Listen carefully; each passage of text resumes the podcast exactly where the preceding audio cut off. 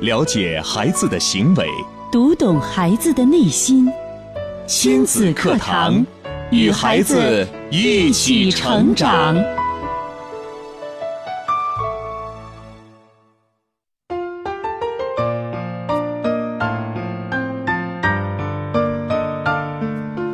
听亲子课堂，做智慧父母。北京时间十点零一分，欢迎各位在这时间准时打开收音机，锁定频率，收听每天上午十点到十一点准时为您播出的亲子教育节目《亲子课堂》。我是主持人袁明阳，我是主持人吴化。今天是二零一四年元月九号，我们首先来关注天气情况。郑州市今天白天到夜里晴天到多云，有霾，偏北风转偏东风二到三级，最高温度四到五度，最低温度零下四度到零下三度。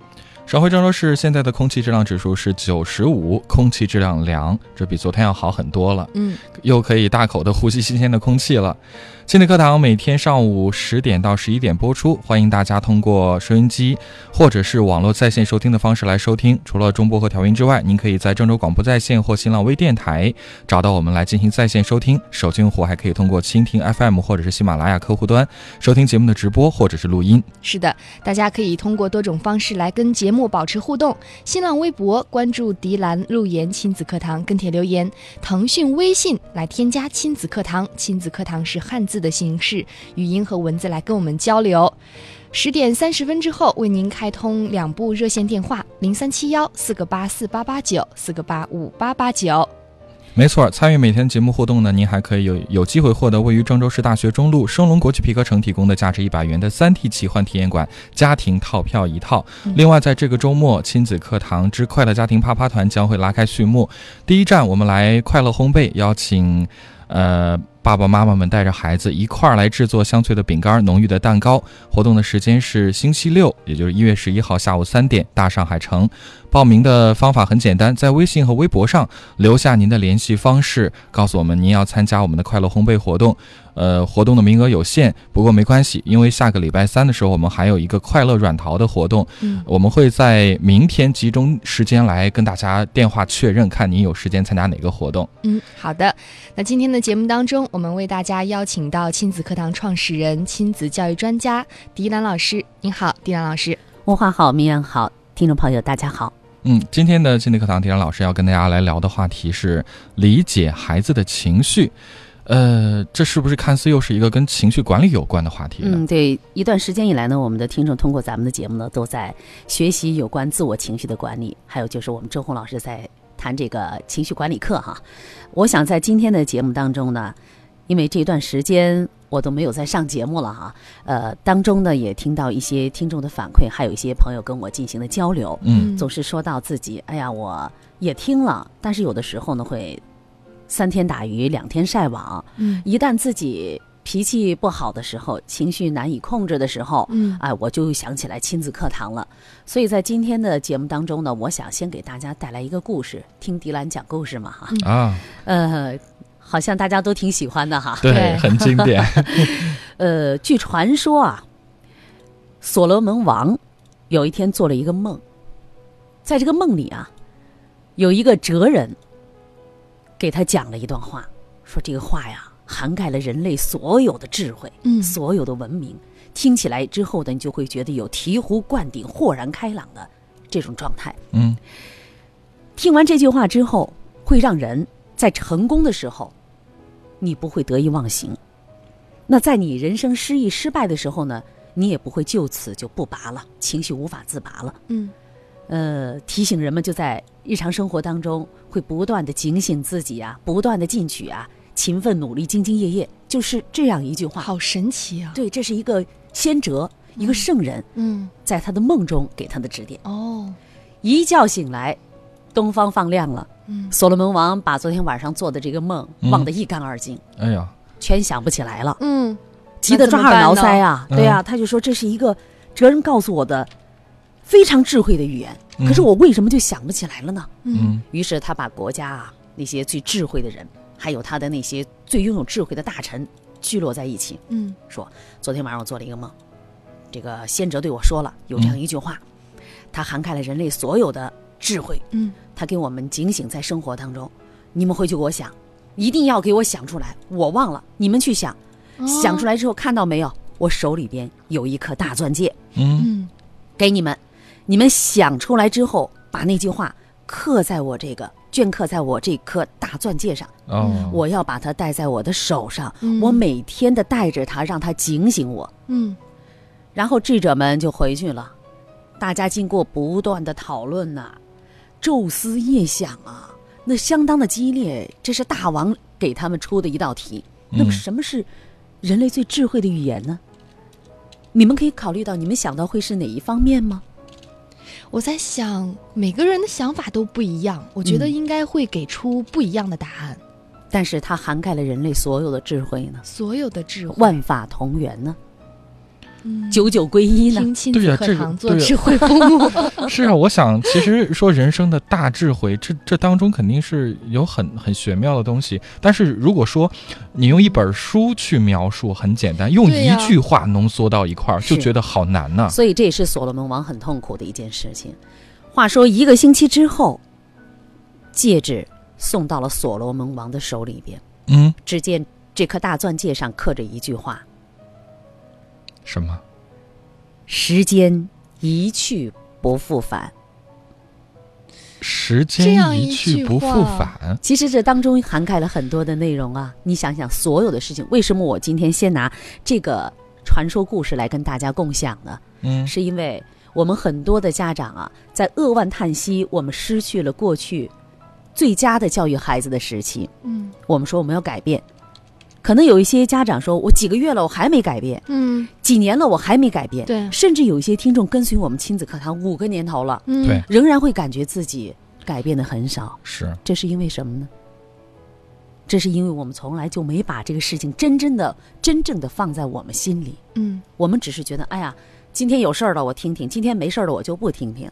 然后，呃，今天的孩子呢顺了我的意了，哎，我就就把亲子课堂的理念放在别人别的地方了。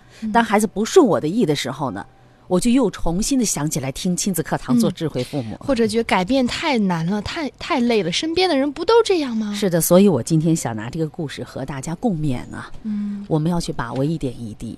为什么有这样一个想法呢？是因为这段时间呢，呃，我碰到了两位朋友，嗯呃，两个朋友他们的孩子给我带来的一些触动哈。嗯这也正是说到我们接下来要跟大家谈的，今天我们说要理解孩子的情绪。其中有一个小家伙，六岁，刚刚上一年级，嗯他的爸爸呢是我的一个好朋友哈。他在有一天晚上，他发微信，我看到、哦在微信当中，他发了他女儿给他的一封信。哦，嗯这个小家伙呢，给他爸爸的信是这样写的，我打开我的微信六岁啊，六岁的嗯孩子给爸爸写了一封信，对，六岁孩子都知道给家人写信了。爸爸你好，爸爸，你是好爸爸吗？我每天一大早就去学校了，到晚上才回来，吃完饭还要写作业，就让你陪我玩几分钟，你都没时间，你就那么忙吗？过两年，你想跟我玩儿，我都没时间了。我最喜欢你和我，我最不喜欢你和我玩的时候看手机，哦，很短。这个孩子呢，他这个词汇，我们看到他没有更多的描述，因为毕竟是个六七岁的孩子嘛，嗯刚上一年级哈。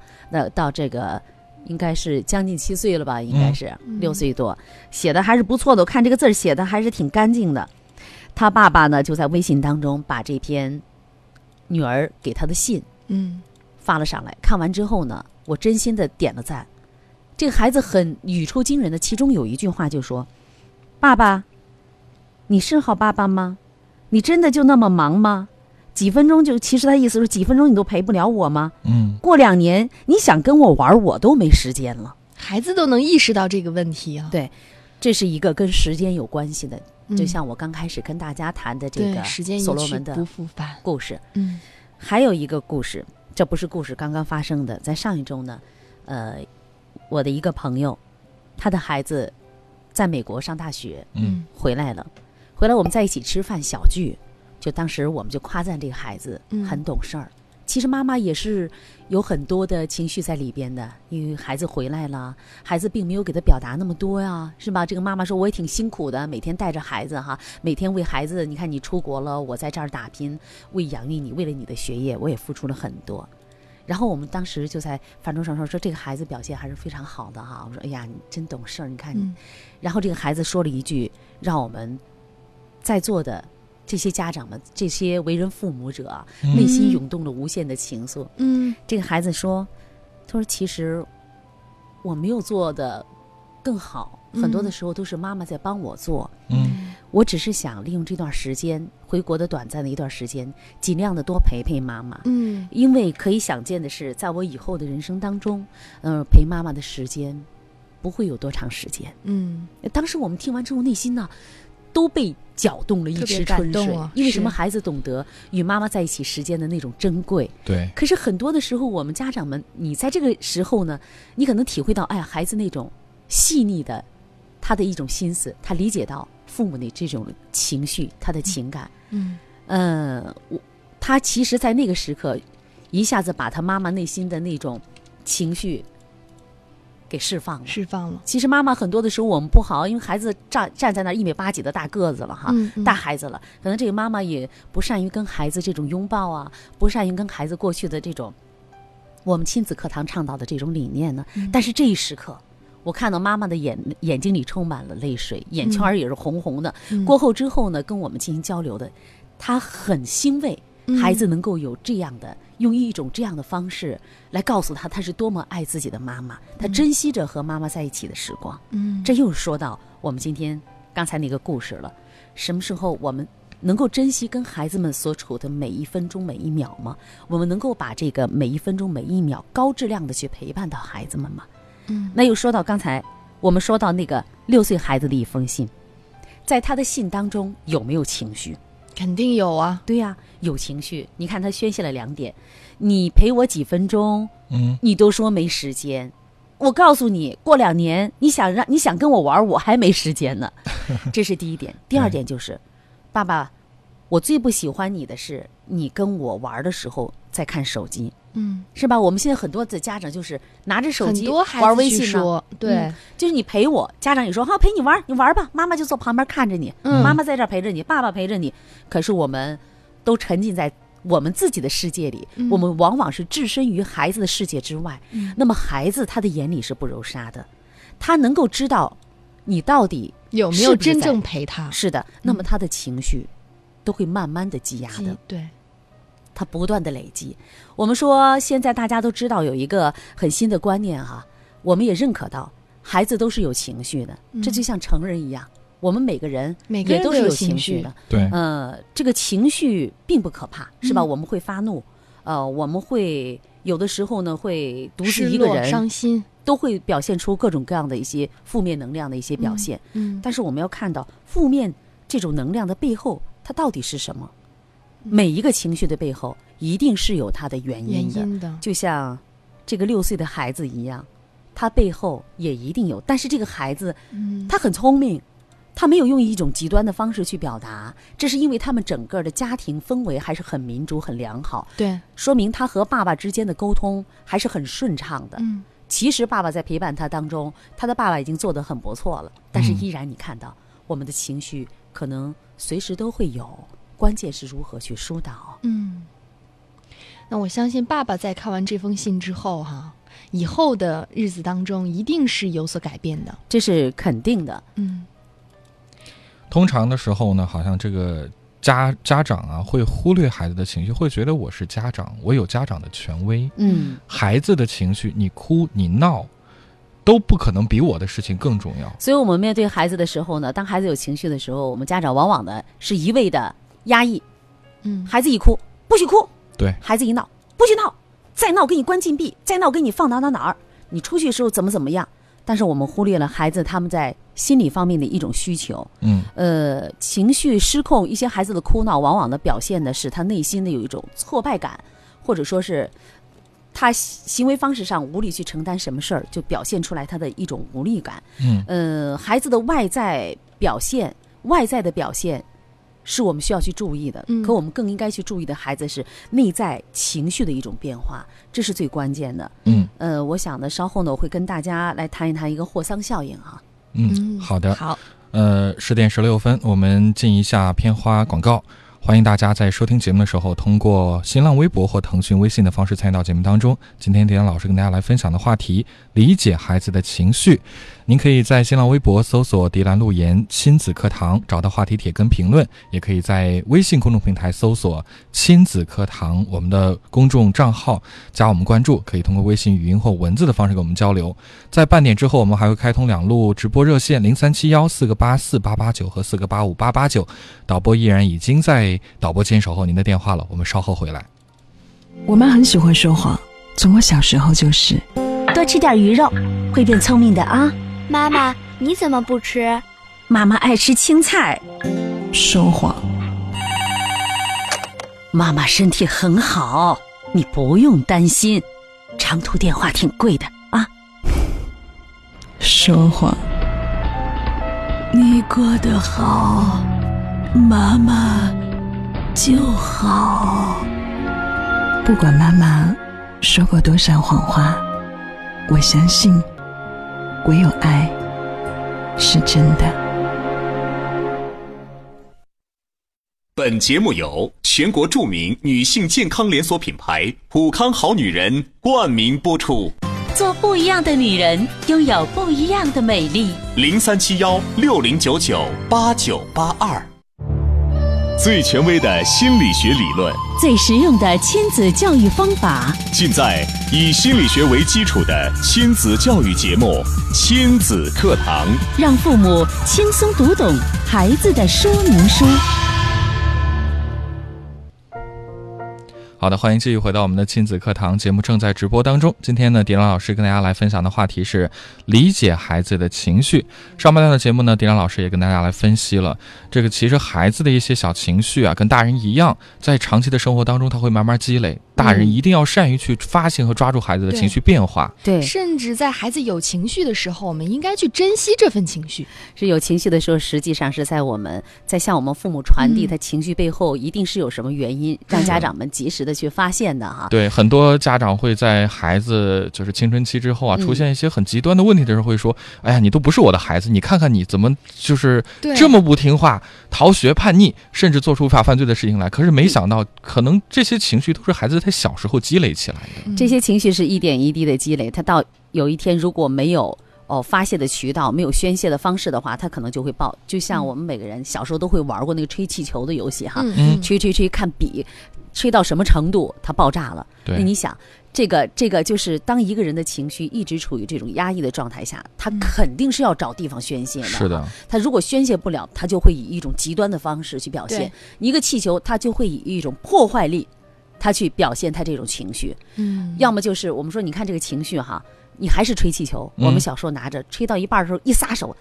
啾就飞了这。气球到处乱跑，是吧？嗯，往往的就是我们孩子们在宣泄自己情绪的时候呢，嗯这家长们就无法控制。对，就是孩子小的时候，大哭大闹用自己的这种权利压制下他的情绪。但但是当孩子大了之后，我们管不住了，就说这是孩子的叛逆期。你压制没有用啊，因为你压制，如果你压制他，他的情绪还没有宣泄出来，你没有看到背后的原因是什么。嗯那么就像他这个根儿还一直扎在那儿，这个病因压根儿就没除去。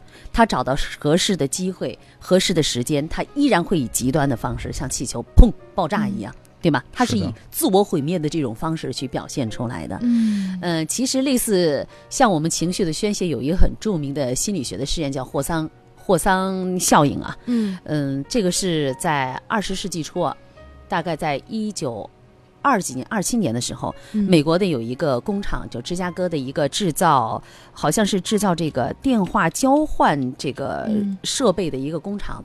呃，这个霍桑霍桑工厂，这个工厂呢，其实当时呢，它的福利相对于当时的社会来说还是比较好的，比如说这工人的待遇啊、啊、劳保啊、保险呐、各个方面还是比较完善的。嗯。但是这个工厂里的工人呢，依然情绪不好，嗯大家的牢骚满腹。嗯，就你要说这个单位待遇也，待遇很好了，他嗯为什么还牢骚满腹？因为你如果这个工人的情绪不好，牢骚满腹，不积极工作，它直接带来的是什么？那就是效益。对这个是效益不好啊，生产力不足啊。对，生产状况不理想嘛。对，呃，当时他们这个工厂里的领导者啊，也是嗯百思不得其解。后来呢，就是呃，求救于哈、求助于一些心理学研究机构。嗯当时呢，美国的一个心理学研究机构呢，专门组织了一个呃一个研究小组，进驻到这个工厂当中，为期两年的试验，做了一个嗯相应的试验。这个试验是什么？就叫谈话实验，嗯，就是谈话就每。个人谈话。对到底他们要去剥离出这个生产效率，生产你的生产效率嗯。和你的这个生产的物质条件、嗯，工作的物质条件嗯。到底之间有什么样的关系？嗯。就按说呢，我们这么好的条件啊，这么好的待遇的，对你应该产出是很高的，生产力应该是很高的、嗯。啊，但是事与愿违，不是嗯这么回事儿，所以他们就摸索出了一个谈话实验。这个谈话实验就是什么呢？派驻他们心理学家，相应的一些心理学家和工厂里的所有的工人嗯来进行交流。嗯进行沟通，嗯来进行意见方面的一些征求，来去倾听，很关键，去倾听他们内心的一些需求。嗯就你们到底有什么样的嗯，呃，有什么样的这个要求？嗯你们的情绪从哪儿来？是，你到底想表达的是什么？就要求这些心理学家，你不要去做任何事，就是倾听听和记录，嗯倾听去和记录这些工人、这些员工们嗯他们的内心所思所想，他们的一些表现，他们的欲望的表达。对而且有一个很严格的要求，就是不要去反驳。哦就是我们很多的时候在倾听，特别是我们做一些可能是做单位的一些负责人的时候，我们听到属下给我们反映去发泄牢骚的时候，我们就是你不要说这么多，嗯我给了你多少，对不对？你一个月工资多少？嗯你一个月奖金是多少？你加班了，奖金少了你没有？嗯我们对孩子也是这样说，孩子当给我们挑战你还，有情绪，我给了你多少？你说你干什么呢？每天你吃了，妈妈给你早上一大早就给你做饭，你为什么不吃？嗯对不对？你说昨天晚上你要吃你要吃西红柿炒鸡蛋，今天早上做好了，你为什么不吃？嗯我们很多的指责都在其对中，对吧？但是这项研究呢，就要求他们不允许，你只要倾听去记录，不要反驳，嗯啊不要指责，不要训斥。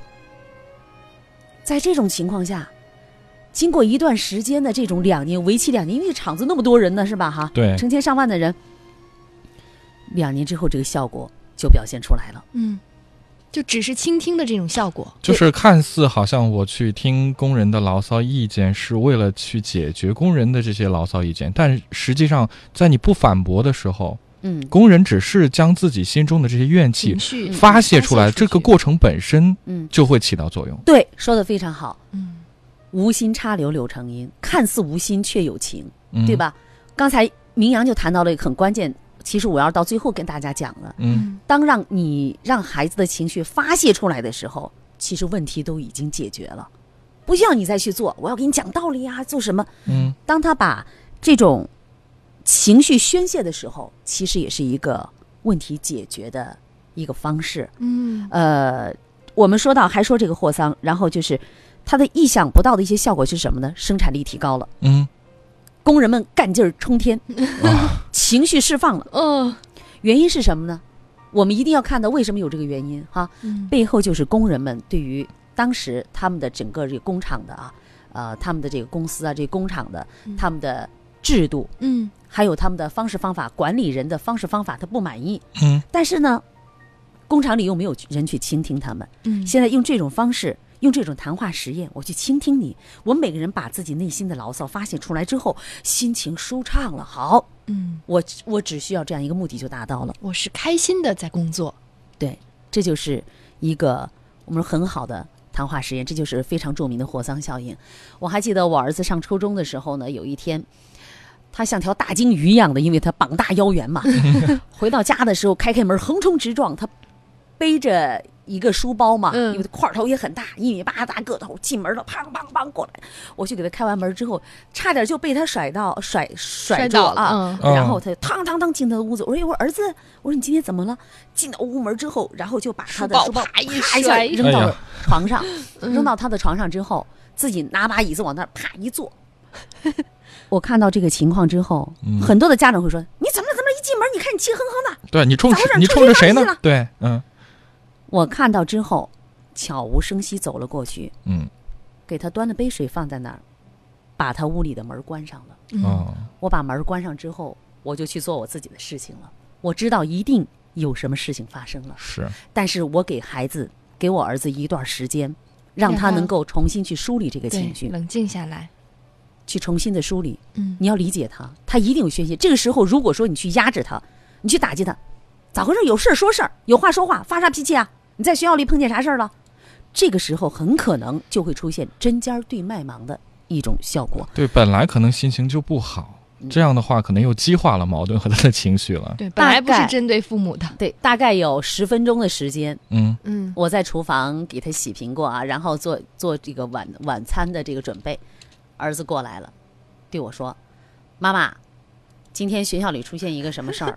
我说：“哦，我就在听。”然后他怎么怎么怎么怎么怎么怎么样，怎么怎么怎么样给我讲。嗯。最后我说：“那你准备怎么样处理这个事儿呢？”嗯。然后他就说：“哎，我其实这个事儿过去就行了。”他很顺畅的就把自己的这个，因为毕竟涉及到儿子的小隐私哈，嗯这里嗯我就不跟大家分享了，嗯。我只是说处理的方式，孩子和母亲的这种沟通非常畅快，晚餐他依然吃的非常的开心，然后我们之间沟通的也很顺畅，他告诉我，而且在我的引导下，他自己去找到了解决问题的办法。嗯啊，这个事情我明天我会去怎么样的处理。我们两个就击掌，嗯不错，儿子表现的很好啊，对处理的恰到好处。这个时候你会告诉他，你每个人的都会有情绪的，妈妈也可以理解你。被人冤枉确实不是一个很好受的状态，但是我们在生活当中不可能处处都让人一百个人一百个人都认为我们是完美的人，嗯，对吗？当有一半儿以上的人认为你是一个完美的人，那就已经很不得了了，对，是吧？我们说二八定律，嗯二八定律那就不是一个，你不可能让一个处于一个十全十美的状态。嗯那我们也可以看到，孩子们在控制情绪方面也是有方式方法可以去引导他的。这就说到拔钉子的那个故事了，对吧？对说是有一个小家伙，可能有很多的朋友也听过，有一个小家伙从小呢就脾气特别的古怪，嗯，爱吵爱闹，家里人很难去管束他。对，每天都是这样。有一天，爸爸就拿了一个袋子，袋子里边装了一兜的钉子，给嗯孩子、说：“宝贝儿，给爸爸给你一兜钉子。当你脾气一来，一想跟人吵架、骂人，这个时候你就去钉钉子去，去咱家的篱笆上钉钉子，很宣泄的，很舒服的，你去钉，当当当，钉的很过瘾。嗯嗯孩子就接受了爸爸的这个建议。第一天拿到袋子之后，第一天脾气发的呀，那叫一大呀。然后一会儿去后院去钉一个钉子，一会儿去后院钉了一个钉子。嗯，这天结束之后，爸爸带着他看，哟，儿子，你跟你数数今天钉了多少个钉子？嗯儿子一数，三十七个钉子。天哪啊，这小家伙也挺不好意思了，呀，钉了这么多钉子哈。第二天就稍微自己控制一下，钉子就钉少了。嗯越来越少，越来越少。有一天，钉子不用钉钉子了，这天竟然没有钉钉子，嗯他就去找爸爸说：“爸爸，爸爸，你看我今天我没有钉钉子哎。嗯爸爸说：“太棒了，宝贝儿，你控制到自己的情绪了。那从现在开始，你哪天有一天没有钉钉子，嗯你就去拔一颗钉子。哦哦，然后这个孩子就这样子不断的做，不断地做，终于有一天把篱笆上的钉子全都拔完了。拔完之后，他又去找爸爸了，说：“爸爸，爸爸，你看我把钉子全拔完了。嗯”爸爸就拉着他的手到后院一起看，宝贝儿做的真好，儿子你做的真好，你已经完全学会控制自己的情绪了。嗯但是我们观察一下这个篱笆吧，孩子说：“嗯，好多孔啊。”千疮百孔啊，爸爸就说：“你看，这个你砸到这上面的孔，永远是无法弥补的。嗯语言对人的伤害，其实有时候是比钉子还厉害，它跟它一样的。你凿在别人心上的那颗钉子，即使拔去了，你给别人说千句万句的对不起，但是那个洞洞依然是会存在的。嗯所以我们不要忽视我们的语言对肉体的伤害，和钉子对肉体的伤害是一样的。嗯，这孩子听完之后呢，就豁然开朗，完全的学会控制了情绪。嗯，看来这个父母要学会控制情绪，真的是需要有过程的。我们也可以找到自己适合自己宣泄的方式，不一定就是去钉钉子哈。但是注意，一定不要把自己的情绪宣泄在孩子的身上，对，跟我们是一面，这就是我们是一面镜子，孩子会从你身上模仿啊。嗯家庭的氛围会直接影响到我们对孩子的这种情绪的影响力。嗯是好，那到这儿我们今天上半段的节目要暂告一段落了。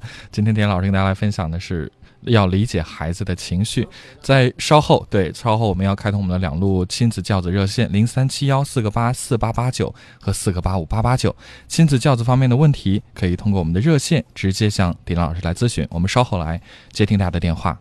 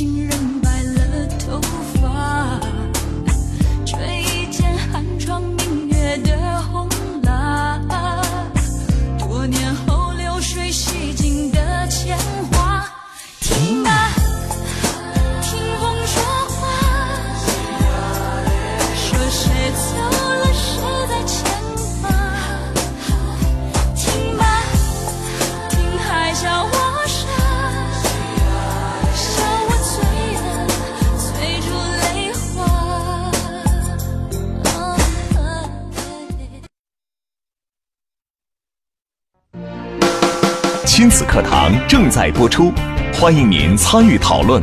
新浪微博关注“迪兰路言亲子课堂”，话题帖后跟帖评论。手机微信搜索“亲子课堂”，关注后发送语音或文字。如果您在家庭教育中有任何问题或困惑，现在就可以拨打亲子课堂教育热线。亲子课堂，您身边的教育专家。本节目由全国著名女性健康连锁品牌普康好女人冠名播出。做不一样的女人，拥有不一样的美丽。零三七幺六零九九八九八二。典型的教育问题，家长的普遍困惑，先进的理念讲解，有效的技巧传授，亲子课堂，为人父母者的必修课程。让您轻松玩住孩子，成就孩子的一生。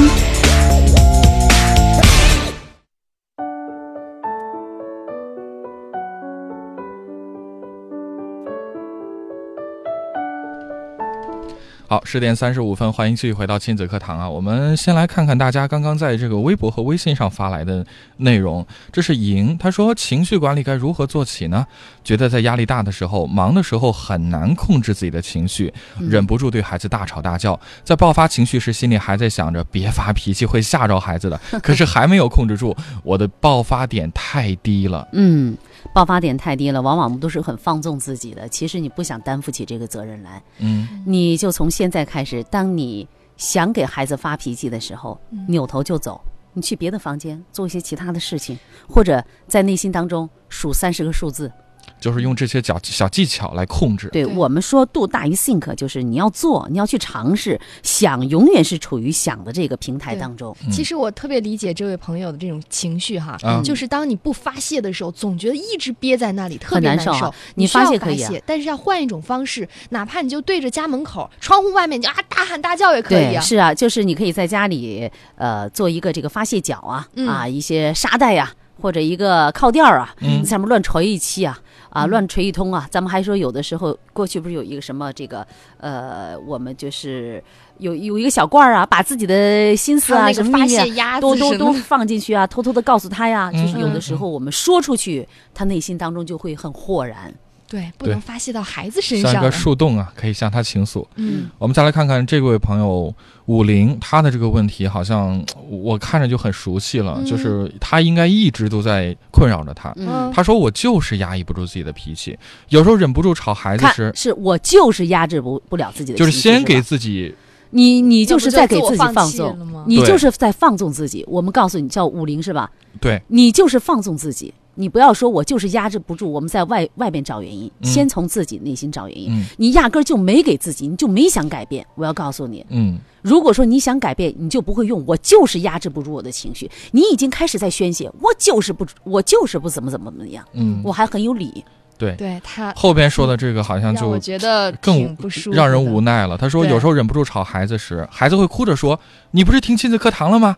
我就很生气的说：“我是听了，可是我以为你会很听话，可是你做的是变本加厉。”啊，他说：“点老师能给我支个招吗？”他说：“我家的孩子现在不管一件事儿，让你说无数遍，甚至发火，他才会有动静，否则就是跟没听见一样。有时候还和你讲条件。因为我们说你发火没有节制，因为我们说你的废话太多。咱们亲子课堂的老听众都知道，在对孩子进行要求的时候，哈，嗯，特别是孩子必须完成的一些事情的时候，说一句话是话，说两句话还算话，说三句话那就是废话。嗯你的废话太多，孩子就把它当成耳旁风了。如果从现在开始，你对孩子说：“孩子，该吃饭了。”孩子可能还在玩。你第二第二句话就是：“孩子，妈妈再提醒你一下，嗯吃饭时间到了。”你要给他可能有的结果要告诉孩子，你不吃，妈妈就收拾掉了。嗯嗯如果孩子不吃，那么你就要做，把饭菜放起来，嗯坚壁清野啊。我们说哈，嗯嗯那么这个时候孩子可能会哭会闹，那你就不要理他，也不要有零食，也不要有零钱，嗯，要让他承担起相应的一些责任。在下一个时间到来时候，他会狼吞虎咽，这是显而易见的。但是他会知道妈妈说话是算数的。那这位朋友经常的可能是说话呀，废话太多，唠叨太多，嗯孩子抓不住重点，孩子不知道你到底想说什么，这才是最根本的东西。对，而且他说听亲子课堂了，以为你会很听话。亲子课家长堂不是会觉得我听亲子课堂孩子就好了，亲子课堂不是尚方宝剑，你知道吗？我们说孩子想要进步，他的根基在于父母。父母父母进步一小步，孩子进步一大步。你改变一点，孩子就会给你带来惊喜。所以，这位朋友，还是先控制自己的语言，控制自己的情绪。从先控制，如果你真的觉得自己挺难的，是吧？嗯我们都是几十年养成的习惯，改变不了，那就先从你控制一件事，控制你的嘴巴开始。嗯从十分钟先控制，我们要求你，你原来是一分钟就报，是不是？嗯一秒钟就报，那现在你可以控制两分钟再报，嗯，给自己一个弹性的空间，让自己慢慢的成长。好。看到小草莓说呀，小时候我的父母有时候不理解我，那个时候我很伤心，下决心以后我当了母亲，要做理解孩子的好妈妈。嗯，听了今天迪兰老师讲情绪，想起青春期的我也做过极端的事儿，嗯自残甚至自杀。现在想想好可怕。我真幸运，现在跟着亲子课堂，跟随孩子不断成长。感谢各位老师，感谢亲子课堂。嗯，很多的时候我们无法改变自己的父母，因为他们那个时候没有亲子课堂，对吧？嗯也没有接触到很先进的一些亲子教子的理念，而我们现在生活在这样一个时代，我们是幸运的，我们可以接触到各种各样的思潮，我们特别是可以在我们的亲子专家的这个引领下，哈，去掌握科学的与孩子沟通的方法和技巧。那关键的是，我们说时间一去不复返，这就像我在今天节目刚开始给大家讲的这个故事一样，从现在做起。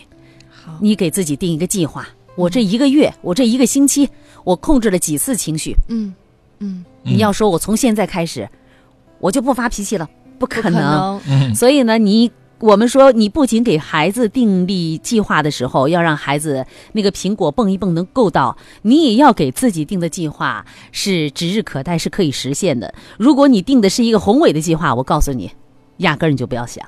嗯，好，小桥流水也说啊，关于时光一去不复返，我的理解是：第一，孩子们的成长是一过性的，不允许重来；嗯。第二，是我孩子快十一岁了，十八岁他要离我远行，我陪他的时间只有七年了，好快好短；第三，这个月我在学校教他们英语，他的优秀出乎我的意料，他的成长很快。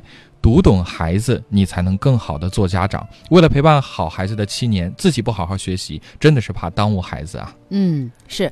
那刚才呢，小乔又谈到了这个孩子的教育是一过性的哈，但是依然呢，要让我们做家长的，呃，要充满信心。嗯，教育什么时候都不晚。是。如果你把孩子最关键的前六年给浪费了，你那个时候不了解，那么从现在开始。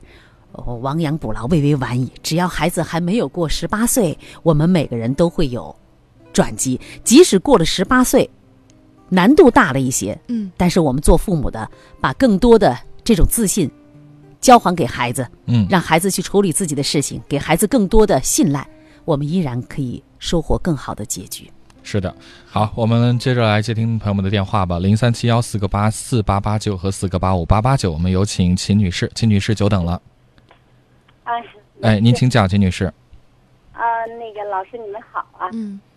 呃，是这样子的，就是我有一个哥哥，他现在陷入了一点困境，然后我又不知道如何去帮他，所以才请教各位老师。哥哥多大了？呃，呃，今年二十九岁了。嗯。什么难题呢？后呢，就，嗯，他就是现在感情上出现一点问题。他他所他的事情呢，不光是感情上面这些问题，包括他生活上也都出现了一些问题。然后我也多次提醒过他，但是他从来都没有改变过。我感觉，我就是想着，呃，看能不能给几条很好的建议，让他就是彻底的改变一下。因为他这样再继续下去的话，肯定是不行的。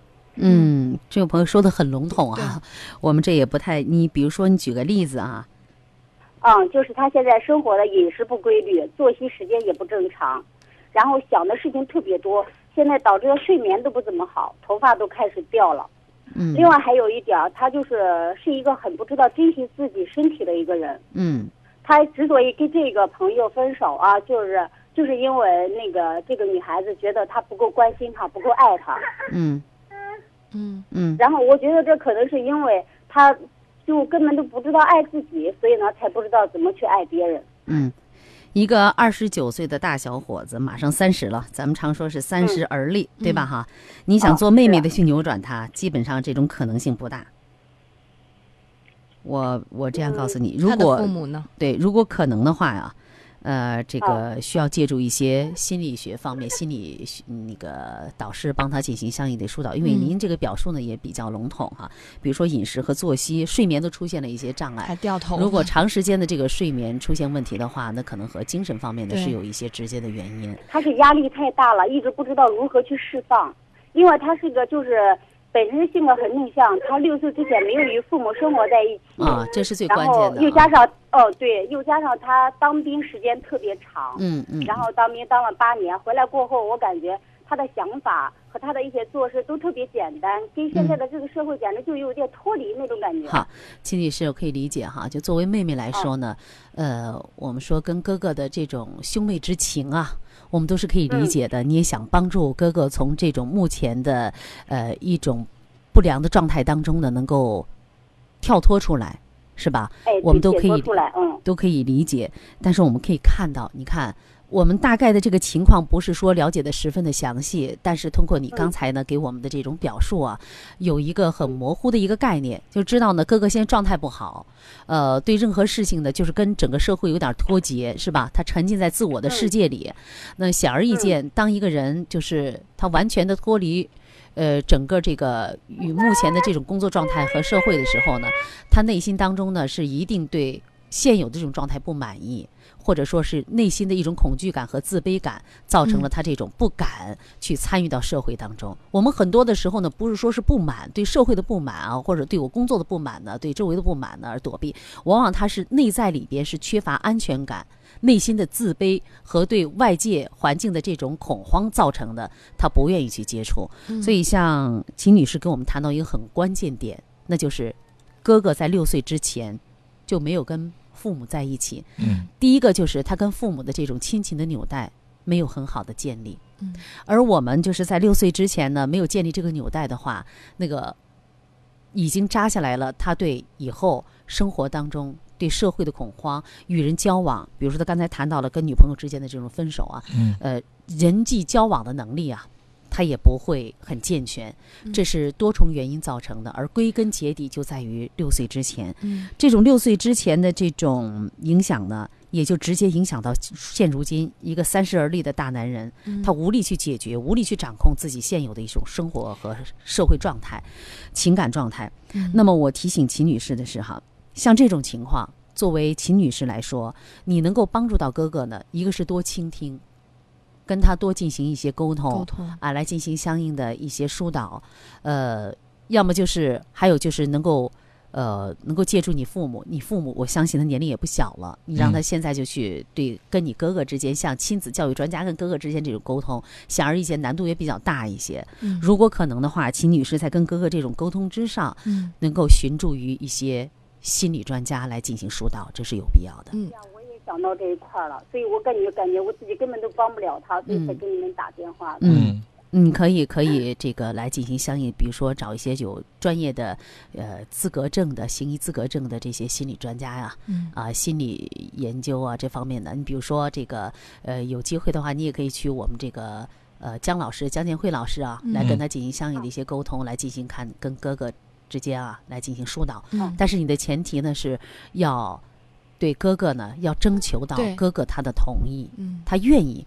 就哦所有的心理学的问题啊，我们说行为问题啊，他必须要当事人他自己愿意去改变，才可以起到效果，好吗？好吗，秦嗯女士？好，好，谢谢秦女士，我们稍后留下她的电话啊。，对，我们接着来换接的是郭女士的电话。郭女士您好，啊，你好。您请讲。嗯哦，我就是怎么说呢？我现在就是在我我现在就是在外面打工呢，家里边孩子呢也没有人管他学习。嗯，我的嗯孩子怎么说呢？嗯，特别爱玩，也爱看电视。嗯嗯，前段时间老师说他就是上课注意力不太集中。嗯嗯，其实也其实也没什么了。嗯，你想做到什么？郭女士，你今天打这个电话的目的是什么？想让嗯孩子上就是不看电视、不玩儿，上课注意力集中，好好学习，然后你在外边安心打工吗？不是不是不是这样的，嗯他该玩玩，该学学。嗯嗯嗯，就是我想让他就是在学校在班级里面，然后积能积极的发言，然后让老师能多注意到他。嗯因为我孩子不太爱说话。你经常跟班里的老师沟通吗？没有这一点我没有，这一点我做的很不到位，很欠缺。嗯因为我在外面打工嘛，也不经常在家，家里边就他奶奶带着两个孩子，然后他爸爸也在外地，所以说我们和孩子那好吧郭女士时间很少。第一，我们可以理解妈妈的这种情绪；第二，我想告诉这位妈妈啊，她设想都是空中楼阁，嗯你知道吗？因为这个妈妈，你压根儿就没有陪伴到孩子，但是你又对孩子有这种奢望，又希望孩子不在妈妈身边，又能够上课，能够积极发言，又能够什么什么，我们都希望是。先来问一问郭女士，你能做到这些吗？你能够主动的与人交流，你积极的与人进行沟通，你善于去表现自己吗？没有，对呀、第一，你没有；第二，你不在孩子身边，嗯，你又何曾去希望孩子达到这样的效果呢？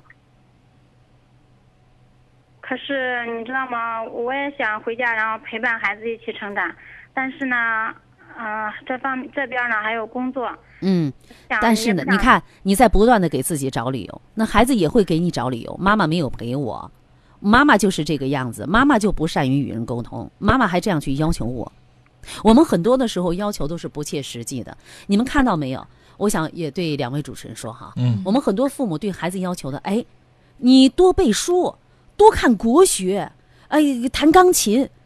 他塑造的不是这个孩子的，他塑造的是他自己。因为每个人内心当中，我们都想自己，我们女孩子都希望我，啊，有哦身材曼妙，嗯举止优雅，学富五车，啊，这出口成章。那是因为我们希望我们成这样的一个人，嗯，所以我们成就不了，所以我们就要求我们的孩子去成就。你怎么怎么样，怎么怎么样，这个不是孩子，而是你，你知道吗？这是你对自己、你自我的折射。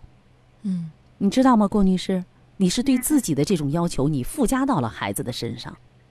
但是我告诉你，如果你这些事情，比如说你不能够陪伴孩子，你不能跟孩子一起成长，你不能够给自己有相应的这种要求的话，那你这些基本上可能性都不大。